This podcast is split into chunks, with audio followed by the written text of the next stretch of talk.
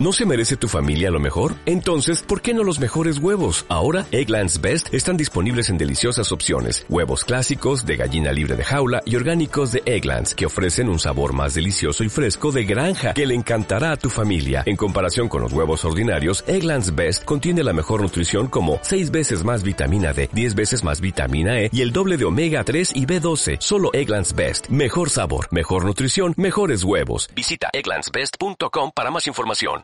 El contenido del siguiente programa es responsabilidad de sus realizadores. La Pedagógica Radio presenta Alep, el magazine que altera tus sentidos, con Ana Catalina Naranjo y Alexander Aldana.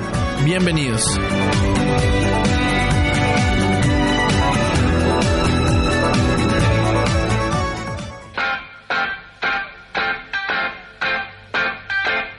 It's getting better all the time.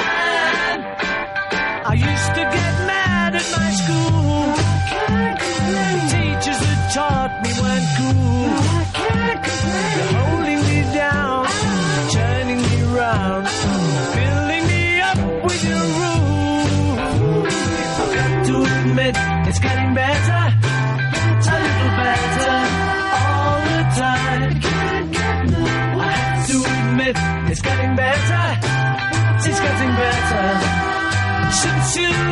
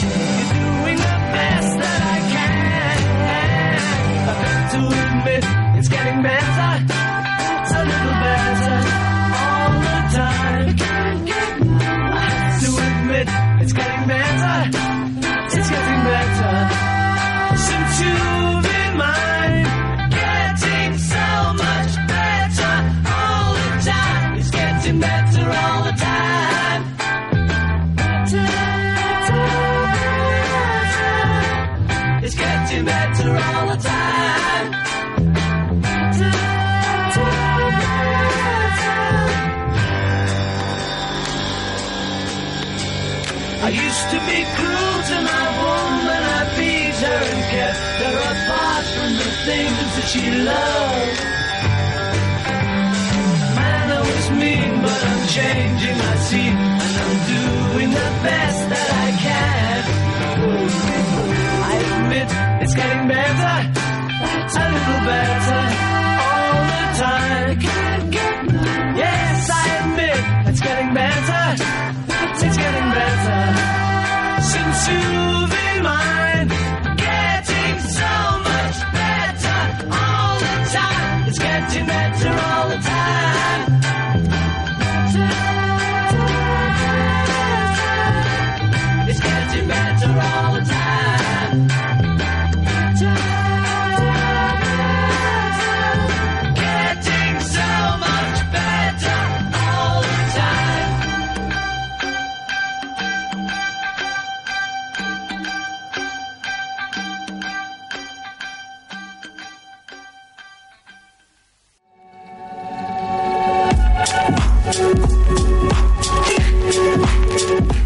Noches, queridos y queridas. De nuevo nos encontramos en esta noche fría de Bogotá y hoy iniciamos esta nueva emisión de la Live con Getting Better de The Beatles, canción que escribió Paul McCartney y John Lennon y la lanzaron en 1967.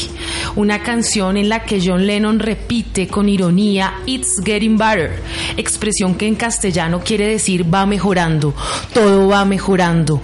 Una frase ideal para campaña, además y que seguramente nos lleva a la ilusión de que todo va a estar bien. Y hablo de una frase eh, de campaña porque con este todo va bien y todo va a mejorar, los candidatos vendieron sus proyectos políticos y en este programa vamos a hablar precisamente del proyecto educativo del gobierno Duque. Y hoy nos acompañan los siguientes invitados.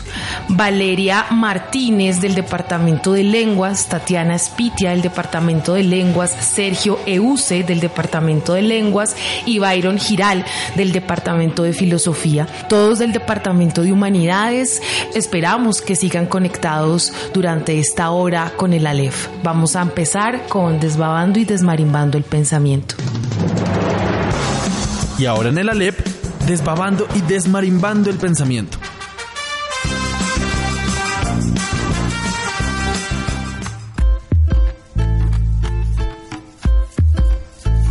Bien, como pudimos darnos cuenta durante la campaña, eh, durante esta campaña, y, que me dio mucha alegría ver, los candidatos eh, mostraron como bandera de, de su campaña política o presidencial eh, la educación. La educación como un, no solamente un elemento importante, sino como uno de sus banderines del, de, de gobierno. Esto precisamente está mostrando que la clase política reconoce de alguna manera que el desarrollo de nuestra sociedad no puede ser realmente sostenible sin una transformación radical de la política educativa. Por eso vamos, ya, bueno, y digamos que así, por ejemplo, tendríamos a Sergio Fajardo con la banderilla de la educación, también conocemos las propuestas de Petro de Ave de construir un Consejo Nacional del Saber, la Ciencia y la Cultura, Humberto de la Calle también proponía hacer una reforma a las políticas de educación de Santos. Sin embargo, Iván Duque fue el candidato que menos habló de la educación y digamos que por sus ausencias en los debates en las universidades y por sus ausencias a los debates aquí en las universidades públicas y en las universidades privadas, podría yo decir que fue uno de los candidatos al que menos le interesó eh, la educación, asumiendo de alguna manera eh, que la, la educación superior además se tendría que basar en las políticas y continuidad del gobierno Santos, puesto que Duque nunca discutió ser pilo paga, sino que más bien eh, instauró una nueva política que es con la que vamos a iniciar, que es ser profe paga. Ustedes, queridos estudiantes que nos acompañan hoy y bienvenidos, ¿cómo piensan esta propuesta de hacer realmente para mí es un ahorro, un ahorro programado para que la clase media garantice la culminación de sus estudios, ¿verdad? Entonces, ¿qué opinión les merece dicha propuesta y cuáles consideran que son sus principales debilidades, teniendo en cuenta que ustedes van a ser, son maestros y maestras? Vale, bueno, comienzo saludando a todas la- las personas que nos están escuchando. Muy buenas noches, gracias a la profesora por la invitación y a los compañeros de la mesa de trabajo. Yo soy Byron, soy representante estudiantil de los estudiantes en el Consejo Superior de la Universidad Pedagógica y como se dijo acá, estudiante de la licenciatura en Filosofía. Sobre el punto de Duque de ser Pilo Paga Profe, voy a comenzar diciendo lo siguiente. Este es un programa que viene creado hace dos años por el gobierno Santos. En la tercera etapa del programa de Ser Pilo Paga, Santos propuso la idea de un Ser Pilo Paga Profi. ¿Con qué argumento? ¿Con qué análisis? Con la idea de que la mala educación en Colombia es culpa de los profesores, fundamentalmente, que es una idea muy repetida y cacareada en todos los informes de la OTE.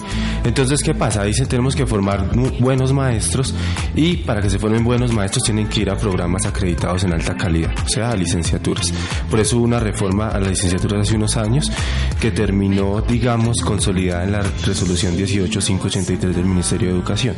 Entonces, ¿qué planteaba ese programa de Santos hace dos años? Planteaba dos cosas. Primero, que los estudiantes que ingresaban a una carrera de pregrado pudieran tener la posibilidad de hacer una doble titulación en una licenciatura. Y la otra es que los estudiantes que se gradúen como licenciados en alguna carrera puedan acceder a maestrías. Todo con la lógica de ser pilo paga que conocemos, que es a través de créditos condonables que las personas acceden bajo unas condiciones con unos recursos que maneja el ICETEX a esas instituciones de educación superior acreditadas. Entonces me parece que hay, digamos, un problema fundamental y es primero en las instituciones que pueden ofertar estos programas de licenciatura, ¿cierto? Porque la mayoría de universidades públicas no están acreditadas y eso hace que los recursos terminen yéndose a las universidades acreditadas que en la mayoría son universidades privadas, o sea, una desviación del, del presupuesto público. Y en segundo lugar, porque me parece que la lógica no es de entrada una lógica de que la educación sea un derecho universal para todos, sino que solo acceden, digamos, determinadas personas con determinadas condiciones y que terminan en últimas pagando un, digamos, un crédito condonable que no es una beca como han denominado el programa Serpilopa. Eh, bueno, igualmente buenos días para todos, para todas. Eh, como ya lo dijo la profe, soy parte de la licenciatura de Español e Inglés de la Facultad de Humanidades y el Departamento de Lenguas. Saludo pues a todos mis compañeros de aquí de la mesa de trabajo y gracias por la oportunidad de estar aquí en el programa. Antes de iniciar, eh, quisiera de pronto eh, recordar quién es Iván Duque, como para que tengamos un marco de referencia. Y en la línea de lo que decía mi compañero, creo que tenemos, no tenemos que separar este gobierno del gobierno anterior, el gobierno de Juan Manuel Santos entendiendo que Iván Duque hizo parte primero del Ministerio de Hacienda de Juan Manuel Santos y que además trabajó en el eh, Banco Interamericano de Desarrollo, recomendado también por Juan Manuel Santos. Empezar diciendo que Iván Duque está solicitando además facultades extraordinarias. Esto desde un principio ya nos alerta, digamos, sobre toda la educación pública, sobre lo que puede pasar con estas reformas que él se está planteando en el campo educativo. Y lo segundo, pues es claro que, como lo decía la profe, Iván Duque fue el candidato que desde de campaña menos habló sobre el tema educativo. En varias ocasiones no asistió a los debates en los cuales se iba a discutir sobre el tema y la explicación es clara. Simplemente se va a dedicar a continuar lo respectivo al tema educativo del gobierno de Juan Manuel Santos y Álvaro Uribe Vélez. Ahora sí continúo con el, tema de ser profe paga. Creo que es simplemente un remedio de ser pilo paga para estudiantes, es, un, es la misma política, pero esta vez está siendo pues dedicada a los profesores. Empezando, creo que no van a ser becas, sino que va a ser igual créditos condonables. Estos créditos condonables son los recursos que se dispone una entidad, ya sea pública o privada, que en este caso lo que desea Iván Duque es que sea el capital privado el que tenga mayor financiación de la educación y eso se entrega pues al financiamiento de la matrícula o el sostenimiento del estudiante. En este caso para que los profes hagan esa especialización y esa maestría en el extranjero. Sin embargo, estos créditos condonables, como la palabra lo dice, se condonan al final de que se termine pues el proceso de maestría o especialización y el estudiante va a tener que precisamente condonarle deuda según también su promedio académico y según ciertas condiciones específicas que tiene que cumplir a lo largo de ese proceso y que nosotros como estudiantes sabemos que no son fáciles como mantener un promedio o como evitar pues también eh, cualquier tipo de deserción dadas las condiciones de sostenimiento de los estudiantes, en este caso profes, estudiantes de maestría y especialización. Se está diciendo además que este, este Serpilo para paga profe se va a mantener con las regalías. Nosotros sabemos que las regalías son esas prestaciones económicas que recibe el Estado por la explotación de recursos no renovables como el petróleo. Sin embargo, es, ahí no se especifica y no lo sabremos yo creo hasta que exponga su Plan Nacional de Desarrollo cómo se, van a cómo se va a hacer la división de estos recursos teniendo en cuenta que esos recursos van directamente a, a solucionar necesidades básicas de los departamentos. Pero ahí no solamente está el campo educativo, sino que está tema, todo el tema de salud, todo el tema de agua potable, alcantarillado, toda esta cantidad de líos que tenemos nosotros al interior del país y que sabemos que esa financiación es escasa y aún no es claro cómo se va a hacer esa división de recursos para mantener programas como estos. Es más, creo que una de las características es que los profes sean de primaria para poder empezar a, a crear un ahorro. Bueno, vale, ¿cuál es tu, por, tu posición frente a esto? Eh, bueno, buenas noches a todos. Eh, dentro de lo que dice Tatiana, eh, me parece importante resaltar esta cuestión de las regalías porque si bien si hablamos de una explotación de recursos primarios, también hay una explotación de recursos secundarios o bueno, en términos por ejemplo investigativos. Y algo que me parece importante y es que mm, estos activos de las regalías hablan de marcas y patentes. A lo que quiere decir es que las empresas que están financiando o que bueno, van a financiar estos créditos, tienen toda la, o bueno, todo el derecho sobre eh, los derechos de autor de los profesores, quienes van a ser los que eh, realicen, digamos, como que las investigaciones en términos de maestría o capacitaciones, diplomados y doctorados en el exterior, lo cual pues es bastante preocupante porque algo que va a generar es que es una masificación del conocimiento. Y eso lo sustenta también eh, dentro del programa eh, eh, Iván Duque diciendo que es que la idea es que se haga una cuestión de prácticas masificadas en términos de que no se está garantizando unos resultados fijos porque pues se supone que la educación mediocre de Colombia pues básicamente es problema o culpa de los profes actuales. En ese sentido, entonces estamos hablando de prácticas masificadas y de modelos pedagógicos estandarizados, que qué es lo que hacen, que no permiten una libertad de práctica y que además eh, nos vuelve a, a- a poner en el problema de lo mismo que estamos hablando de estándares básicos, de derechos básicos de aprendizaje, que no hacen, o sea, bueno, que no le permiten al, al profesor eh, indagar o ver otras posibilidades tanto de educación como de práctica, de enseñanza, de un montón de cosas que también los va a limitar dentro de, de sí mismos en su, en su práctica pedagógica, en su profesionalización.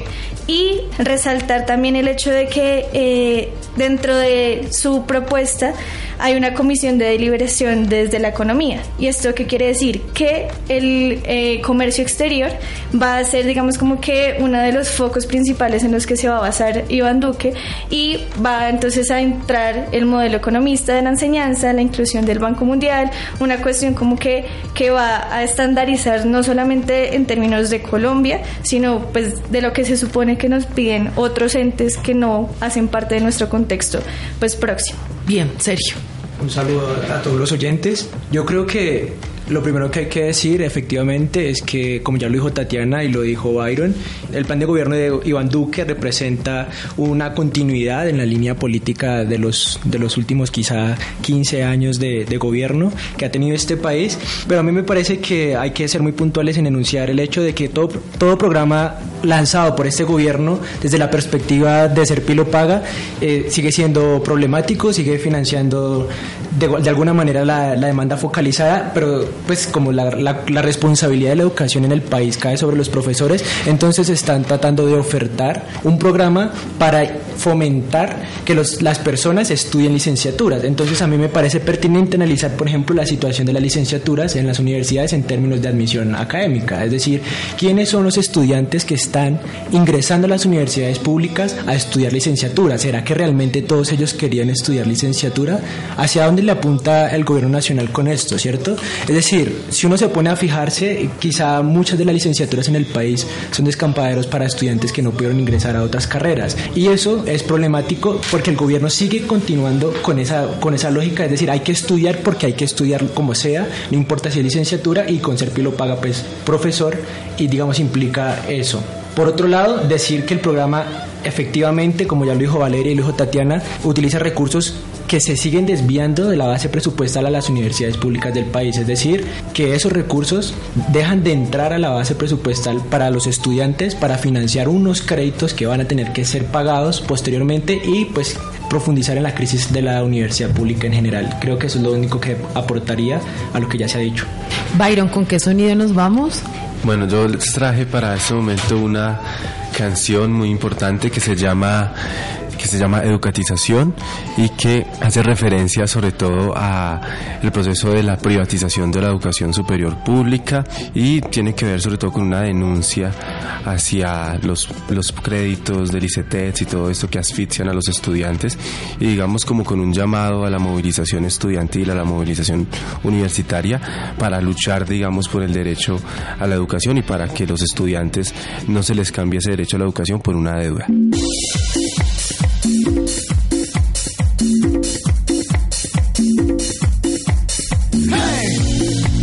Let's go, no educatización, hey. Let's go, no educatización, hey.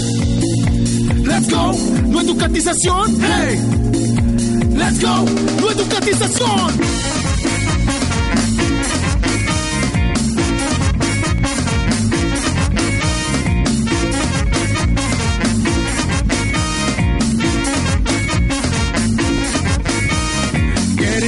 Aprendan los números romanos mientras yo cuido de mis ocho hermanos. Debo memorizar país y capital mientras que en mi casa no hay nada que almorzar. No educatización. No educatización. No educatización. Diste toda mi atención. Yo trabajo de 8 a 5 y no tengo otra opción. Algunos se deprimen por su calificación. La real se deprime por la privatización. No me quiero endeudar para poderme educar. Un crédito debo pedir. Pues la cuota de este mes que debo al ICETEX no la puedo pagar.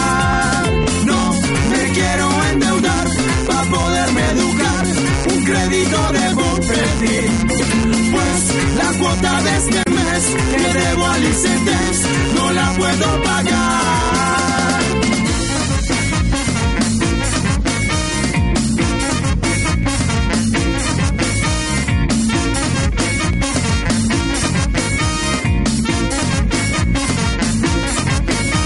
Queremos aprender sin pedir prestado. Un ojo de la cara no vale cualquier grado. Ellos nos educan para endeudarnos. La real está aquí para denunciarnos. No me quiero endeudar para poderme educar.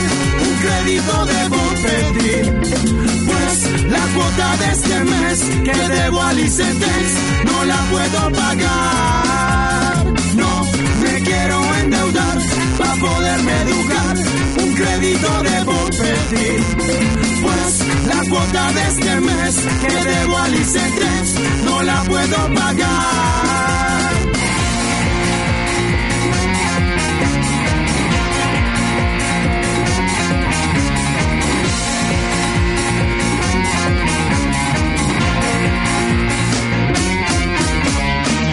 Señor Santos, pase al tablero, explíquenos en dónde está nuestro dinero. Con una cartelera haga una exposición, porque nadie invierte en educación. Haga una mesa redonda con sus amigos banqueros. ¿Acaso la ganancia está de primero? Primero mi primaria, tal vez la secundaria. O sea que sin dinero no hay vida universitaria.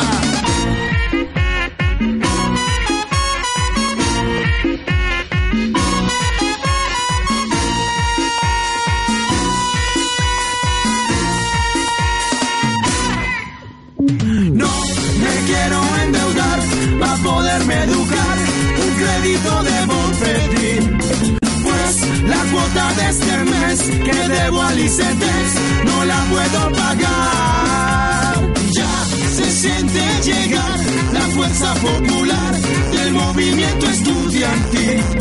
No podrá privatizar nuestra educación, no lo vamos a permitir. No educatización. Let's go. No go. No educatización. Let's go. No educatización. Privatización. Para un mundo peor. Privatización. Para un mundo peor. Privatización. Para un mundo peor. Privatización. Para un mundo peor.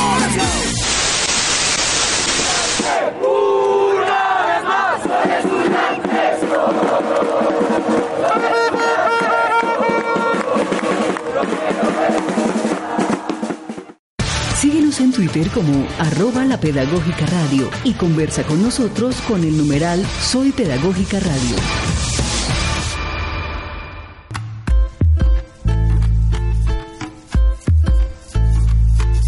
Bien, volvemos y ahora eh, la pregunta a la que me quiero referir es el numeral 60, que dice que se establecerá un vínculo financiero para el fortalecimiento de las universidades públicas. Entonces ahora no solamente es ser profe paga, ser pilo paga, sino además ser de universidad pública paga y pagan las empresas.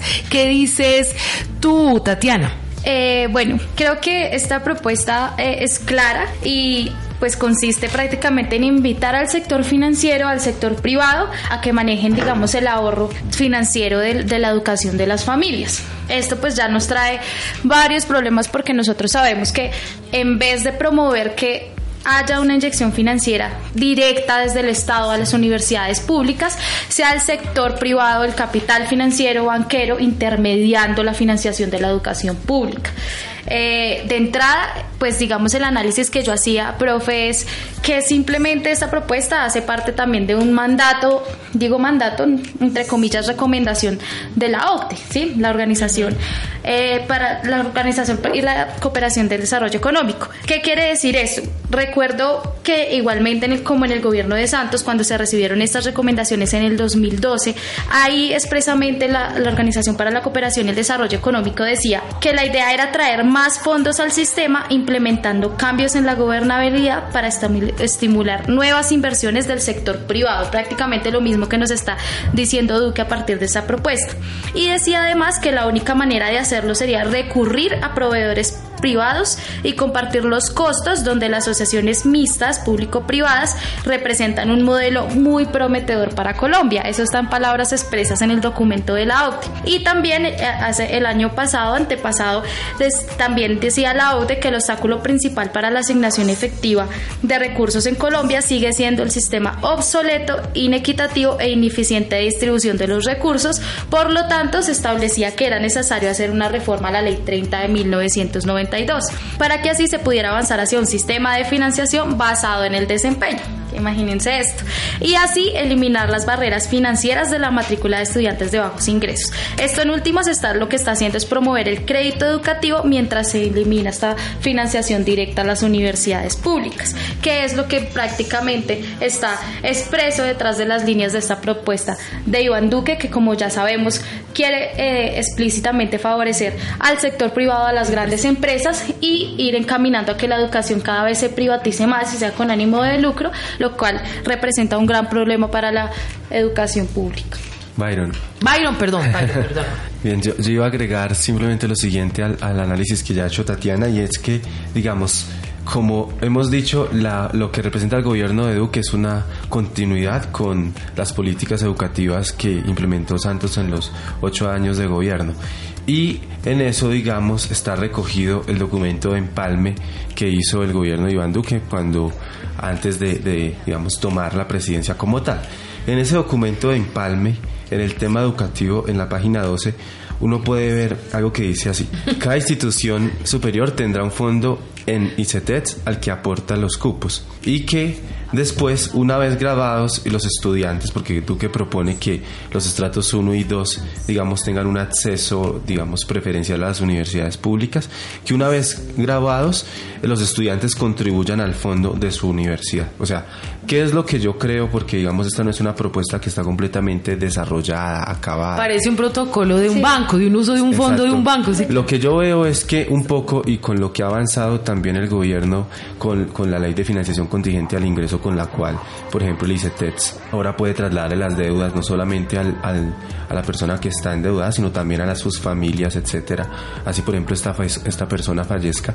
Lo que, lo que yo veo es que hay un avance hacia que la educación sea cada vez más pagada, digamos, por las personas con este tipo de fondos. Entonces, ¿qué va a pasar? Seguramente las universidades, obviamente que tengan que cumplir unas condiciones, requerimientos, acreditadas y todo esto, van a competir por recursos en un fondo, una bolsa de fondos concursables. Eso está también en un documento COMPES que dejó Santos en la salida de su gobierno y que se tiene que implementar, digamos, en este año y en el año que viene.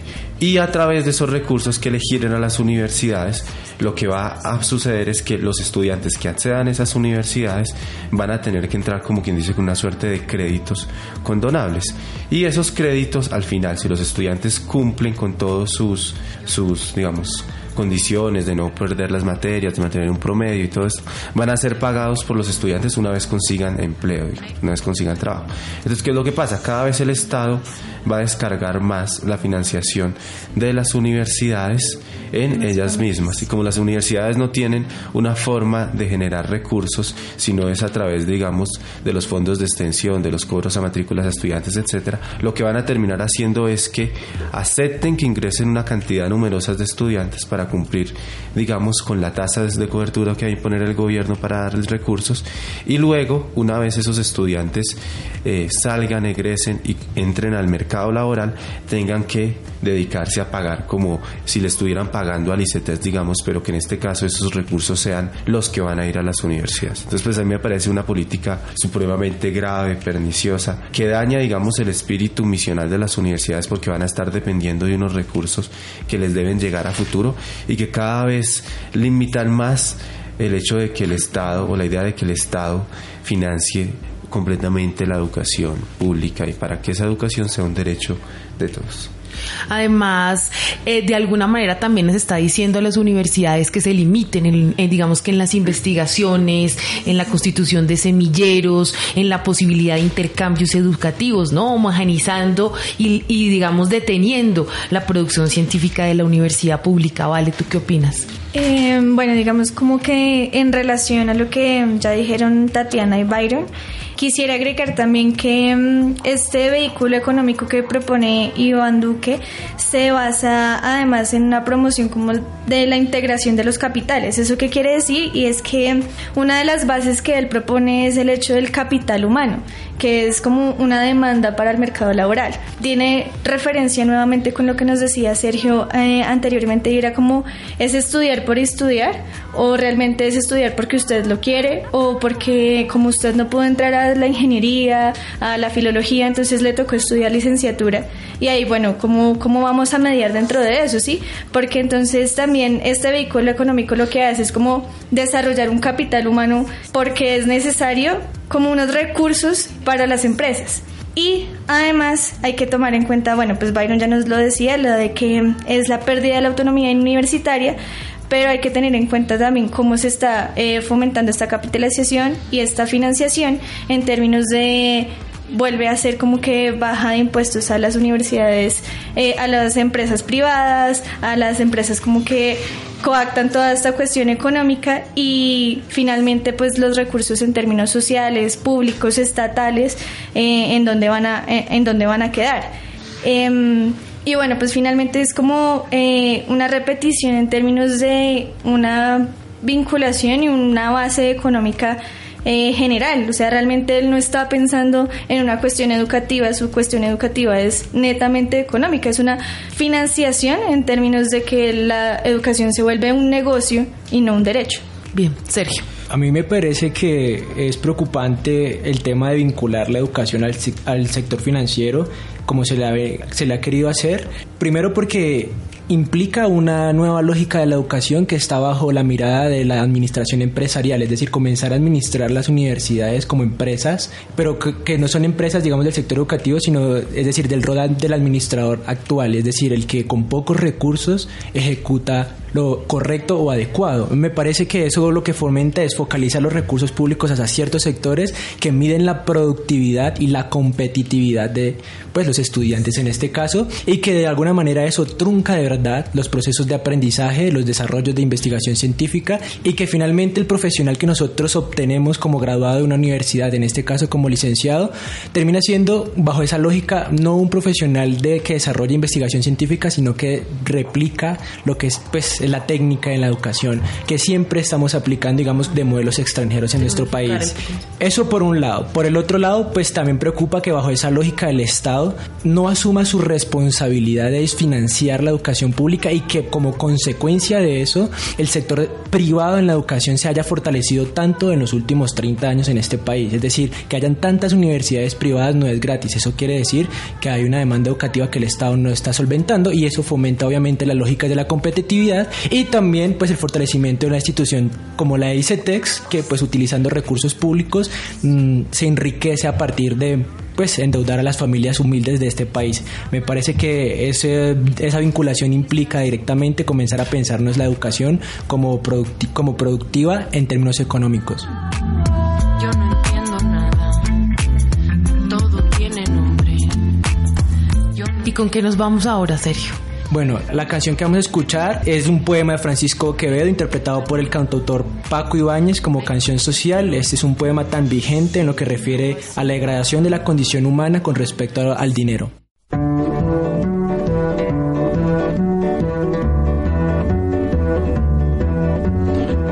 Loro me humillo, eres mi amante y mi amado, pues de puro enamorado, de continuo anda amarillo, que pues doblo no sencillo, hace todo cuanto quiero.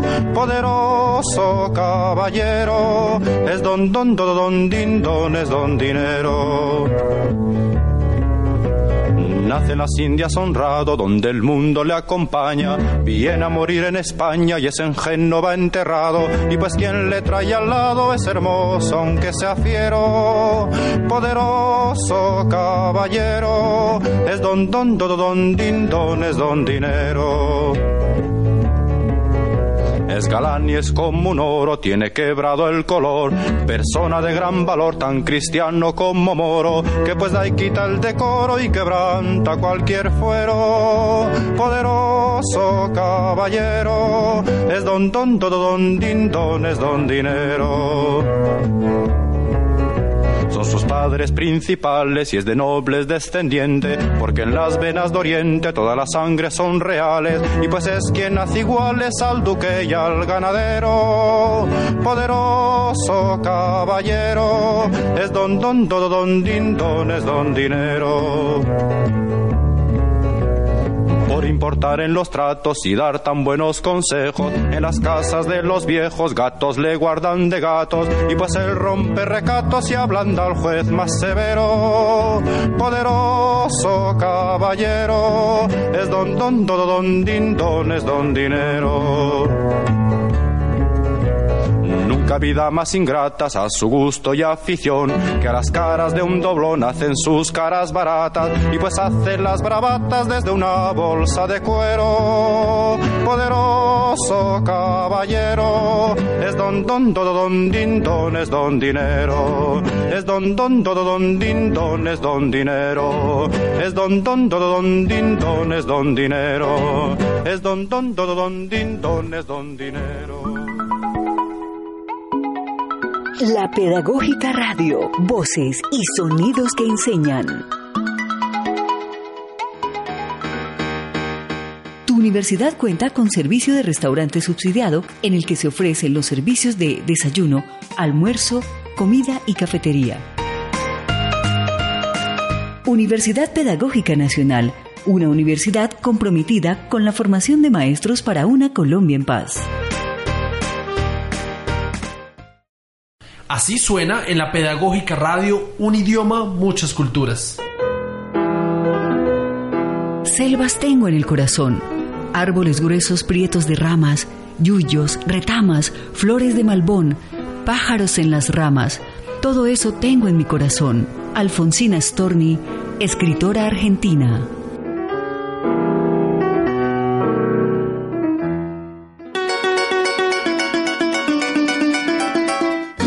Somos un pueblo, una comunidad.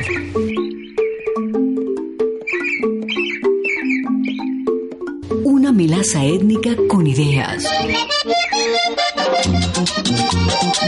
Con voces, con saberes. Con mucho para decir y mucho para escuchar. Somos todo un país compartiendo el mismo cielo.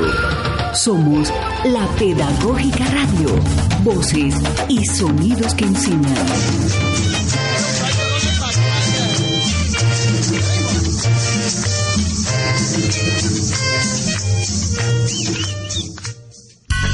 Síguenos en Twitter como arroba la pedagógica radio y conversa con nosotros con numeral Soy Pedagógica Radio.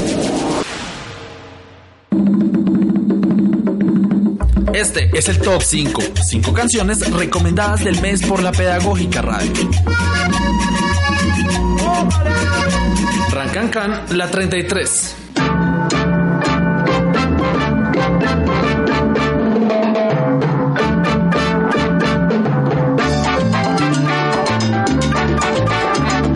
Cubeta, Maite Montero.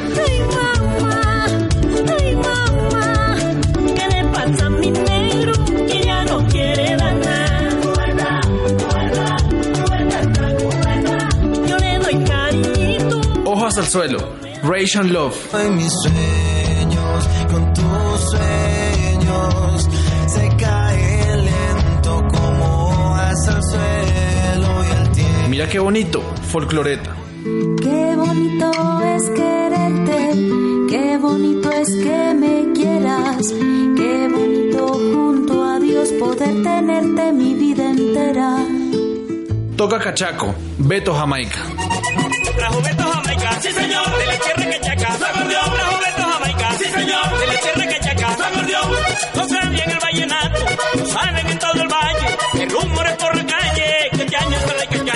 Otro de nuestros recomendados en la Pedagógica Radio. Voces y sonidos que enseñan. La Pedagógica Radio. Voces y sonidos que enseñan.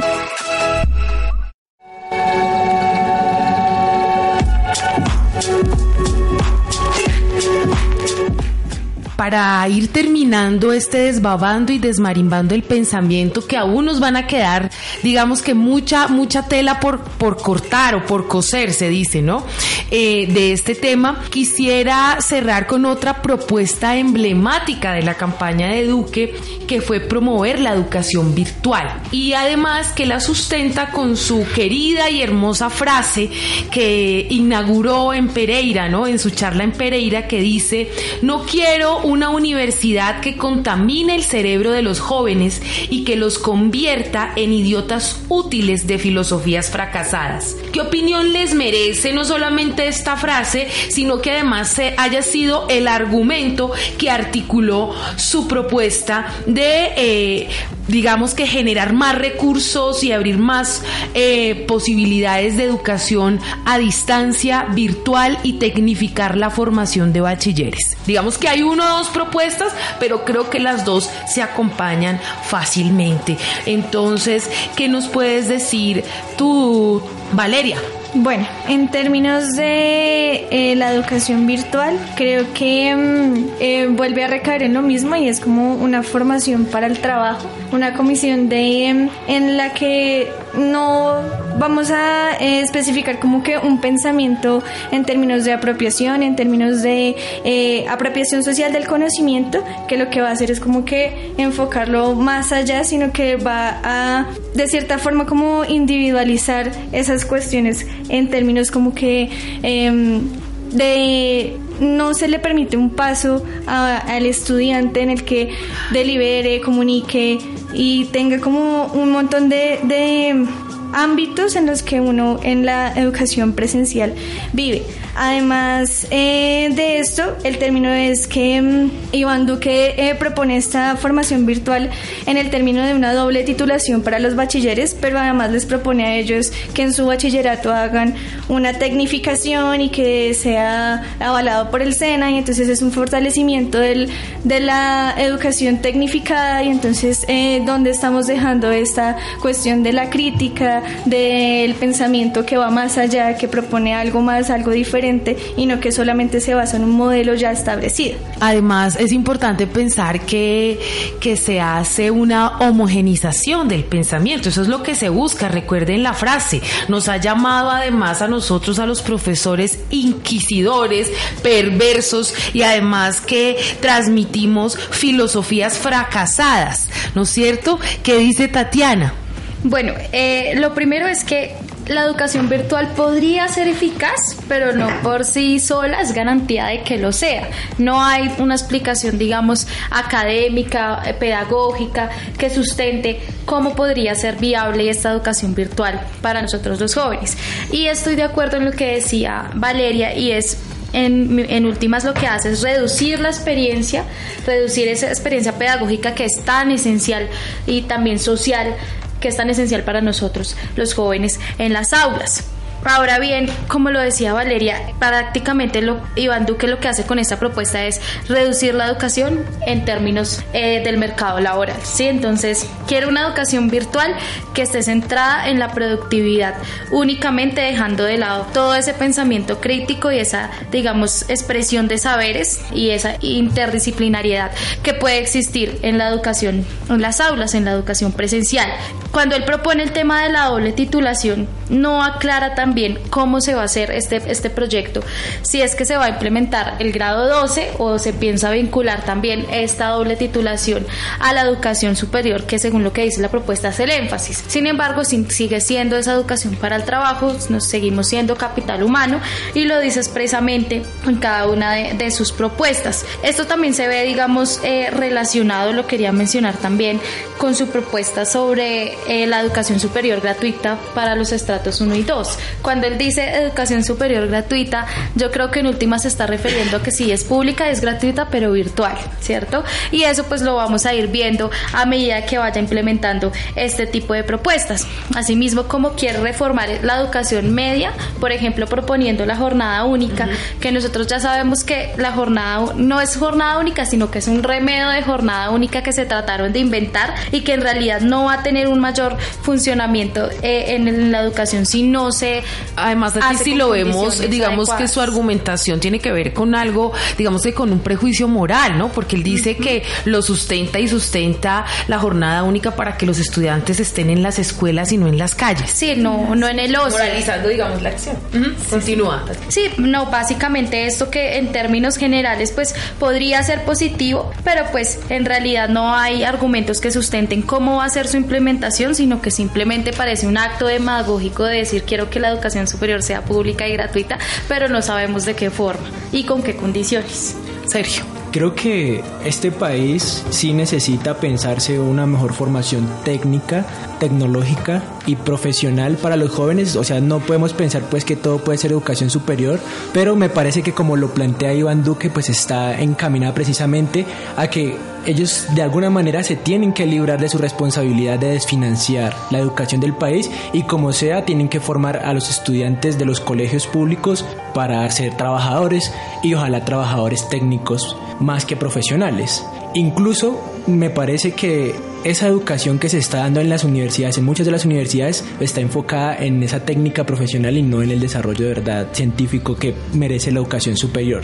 Respecto a, a la infraestructura de educación virtual, me parece que es efectivamente debe haber una infraestructura de educación virtual que garantice que los estudiantes puedan tener acceso a ella. Sin embargo, lo preocupante de esta propuesta es el uso que se le va a dar a esa infraestructura educativa virtual y es en el sentido de que nosotros podemos tener educación virtual, sí, pero también es necesario tener por lo menos una mínima presencialidad dentro de los, los claustros universitarios o educativos para poder fortalecer los procesos de aprendizaje de cada estudiante. Porque mantenerlos igual como se mantiene ahora la educación virtual lejos de los claustros es pues posibilitar de alguna manera que la educación que se da no sea de calidad, que no se le preste la atención, que no se le dé un seguimiento y que de alguna manera pues las personas que estén encargadas de esas plataformas virtuales estén saturadas de trabajo y no puedan cumplir con los que tienen. En ese sentido me parece que hay que ponerle un ojo muy agudo a la, a la intención de tener una, una educación virtual y pues también esa propuesta me recuerda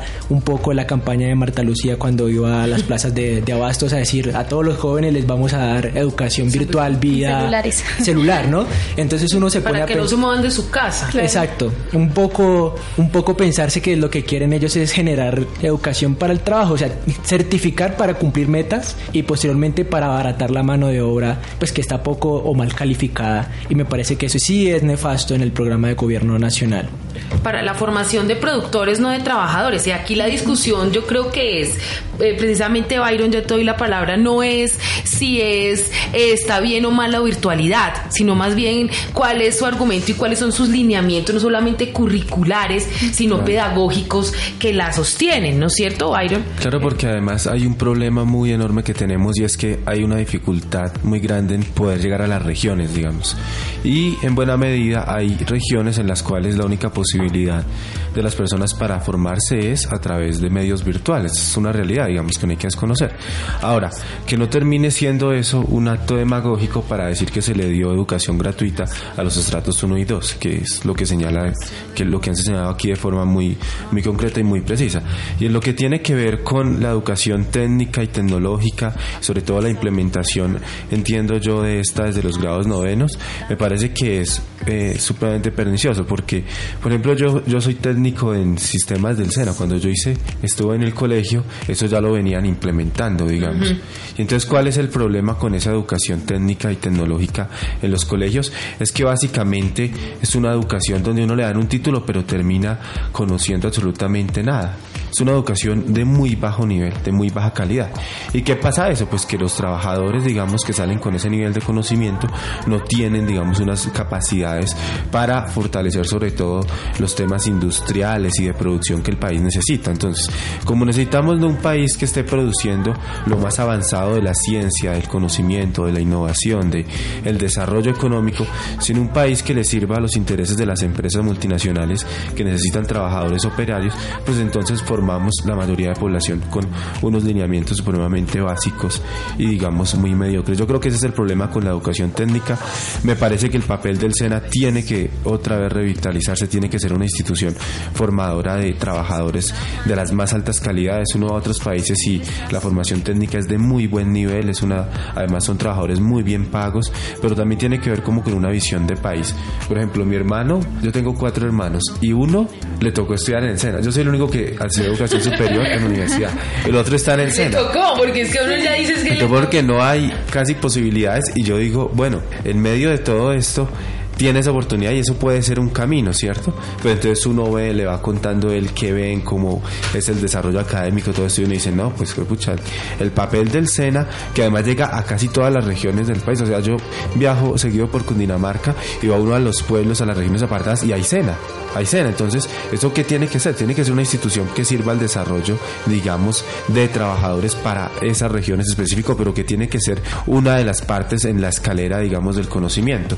No puede ser tampoco reemplazado el SENA por la educación universitaria, que es lo que han querido hacer también con una serie de reformas educativas, como todo lo de la, la tercerización, digamos, de la educación y todo esto. El Sistema Nacional de Educación Terciaria no puede ser eso porque entonces desdibujamos el papel del conocimiento y la distinción entre, digamos, los profesionales, los técnicos, etcétera. Y no puede ser una reforma sobre todo anclada a un Estado austero que no invierta, digamos, sumas de altas cantidades de dinero para que haya una educación del más alto nivel y de la más alta calidad. Eh, bueno, ahora los vamos a acompañar con una canción de Ciro y los Persas. Ellos son una banda argentina formada en 2009 y realizaron esta canción paso a paso en rechazo a los conquistadores y en respaldo a la pertenencia de Latinoamérica. Espero que la disfruten.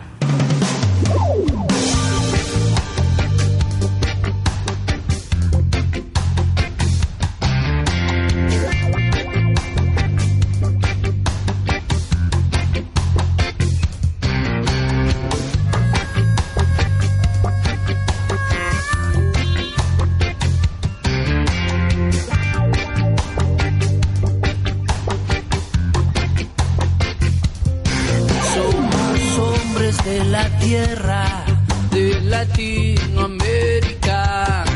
Descendemos de los indios de Europa y África. Siempre hubo algún imperio que impidió la libertad. Siempre compraron cipayos que traicionan la verdad.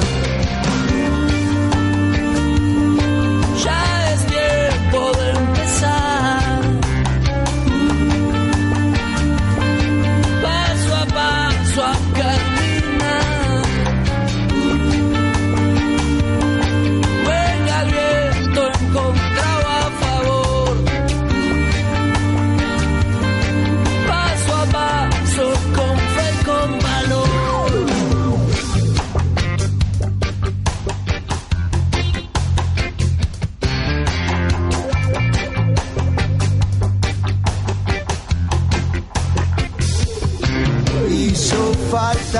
mucho tiempo, mucha sangre y mucho horror.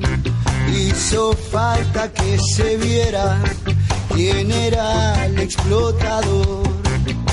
Es bueno tener un sueño, pero es mejor tener dos. Hacer un país muy grande, el otro, decidilo vos.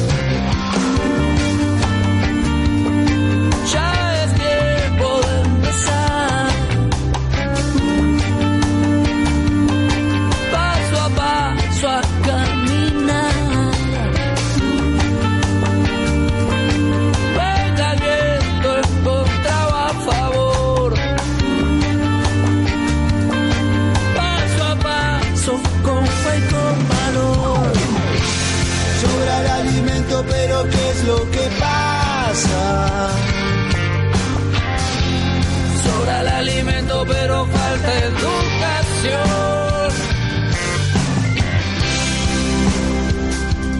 Dominación.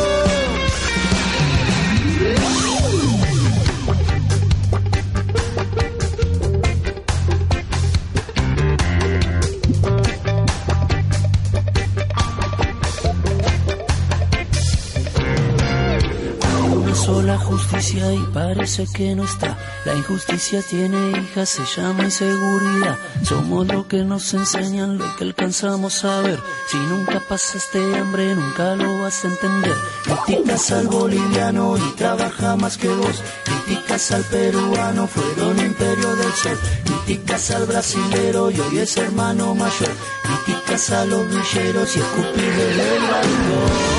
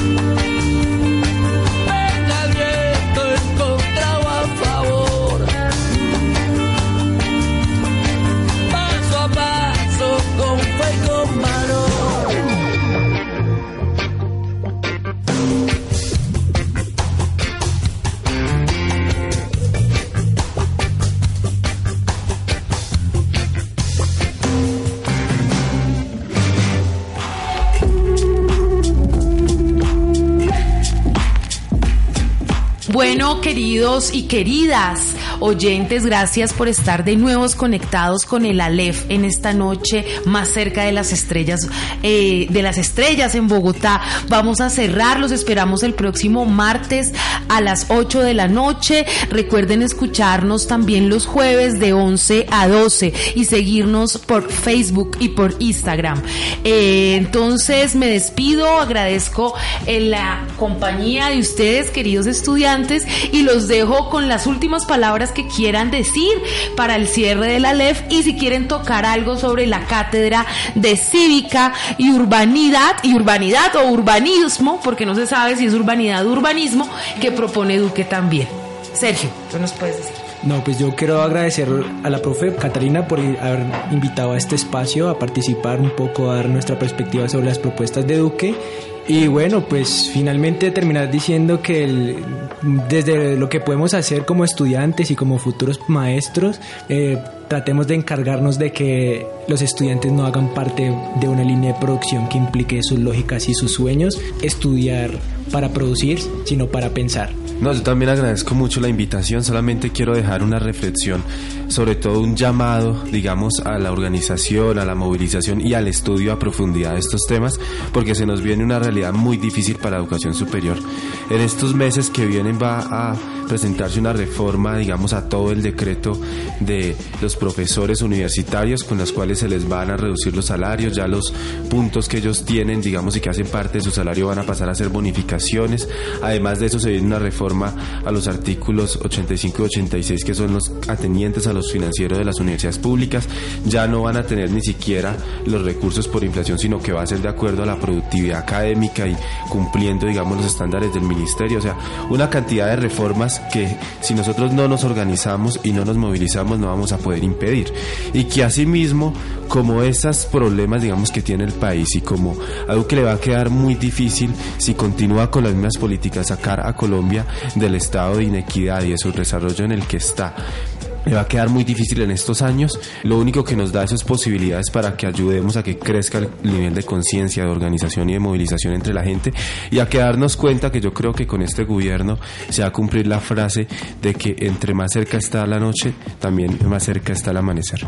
Eh, bueno, yo también agradezco el espacio, agradezco a los compañeros que están acá dando su punto de vista, enriqueciéndonos de cierta forma con lo que saben, con sus conocimientos. Y mm, eh, quisiera finalizar diciendo que nosotros como eh, estudiantes de unas licenciaturas tenemos que, si bien no solamente desarrollarnos en términos del conocimiento eh, teórico, hay que pasarlo a un conocimiento social y a eso que tanto queremos que es la apropiación social del conocimiento para que los estudiantes quienes de pronto no puedan tener una posibilidad más allá, sí sean capaces de hacer una crítica social frente a su realidad, frente a su contexto y que finalmente pues también vean que esto no es la Colombia que nos que merecemos y ni que deseamos, que es una construcción y que vamos pues todos a, a realizar también una nueva Colombia que es el ideal después de todo esto. La idea también es como sentar esto en la mesa para que ustedes que sean quienes es- nos escuchan vean que no simplemente es eh, una cuestión económica, que no va más allá y que pues también hay que ir un, paso adelante del gobierno. Bueno, y ya para cerrar en esta noche, pues tocar un poquito el tema de, de la cátedra de cívica y urbanidad. Básicamente decir, es volver a la urbanidad de Carreño, que prácticamente está llena de clasismo, sí, que representa la familia, tradicional, que por tanto es excluyente, prohibitoria y de entrada antidemocrática. Entonces, para que tengamos ahí un abrebocas del panorama que se nos viene también por parte de este tipo de propuestas de este señor Iván Duque. Para ya también cerrar, pues quiero concluir invitando también a los estudiantes a que luchemos contra este gobierno, sí, contra las políticas de Iván Duque, que recordar que la organización y la movilización en esta etapa van a ser esenciales para poder combatir todo este tipo de políticas tan lesivas, sobre todo para nosotros en la educación pública. De paso, eh, también invito desde ya a la movilización del 13 de septiembre que van a realizar los maestros. Es importante que apoyemos esas movilizaciones desde el Magisterio Colombiano de parte de FECODE. Y pues recordar siempre estudiantes, a todos y todas, que así como los ríos cambian la geografía de un país, los grandes ríos de gente pueden cambiar también la historia del mismo. Bueno, ahora vamos a dejarlos con la canción de este grupo colombiano de hip hop, de donde vengo yo, del álbum Oro, lanzada en el año 2010. Chao.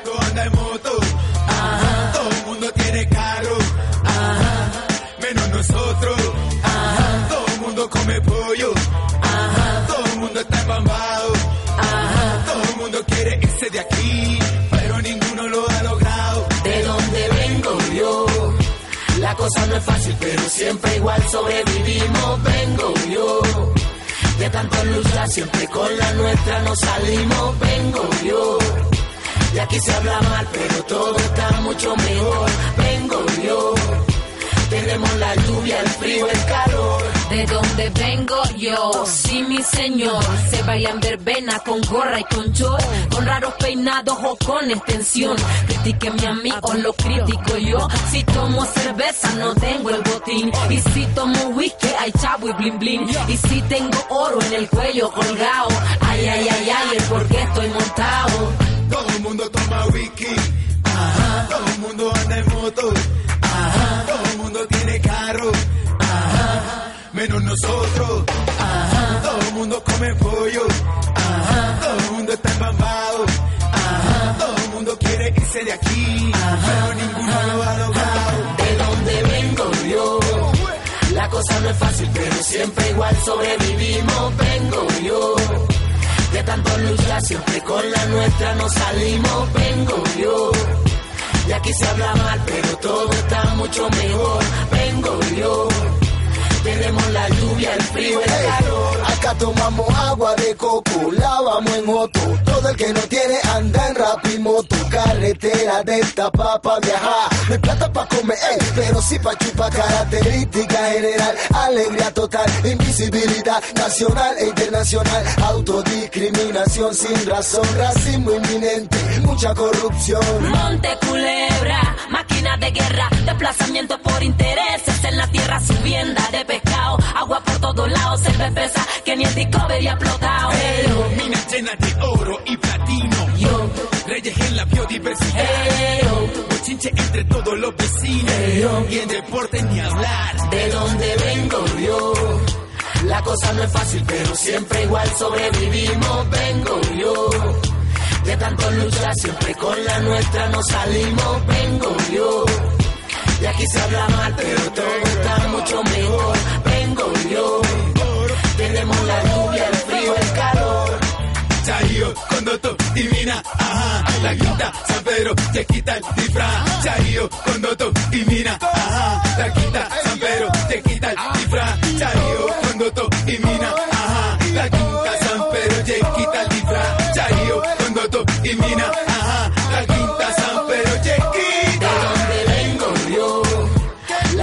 Es fácil, pero siempre igual sobrevivimos. Vengo yo. De tanto luchar, siempre con la nuestra nos salimos. Vengo yo. Y aquí se habla mal, pero todo está mucho mejor. Vengo yo. Tenemos la lluvia, el frío, el calor. La Pedagógica Radio presentó Alep. Nos reencontramos pronto con más actualidad para alterar tus sentidos. Hasta entonces.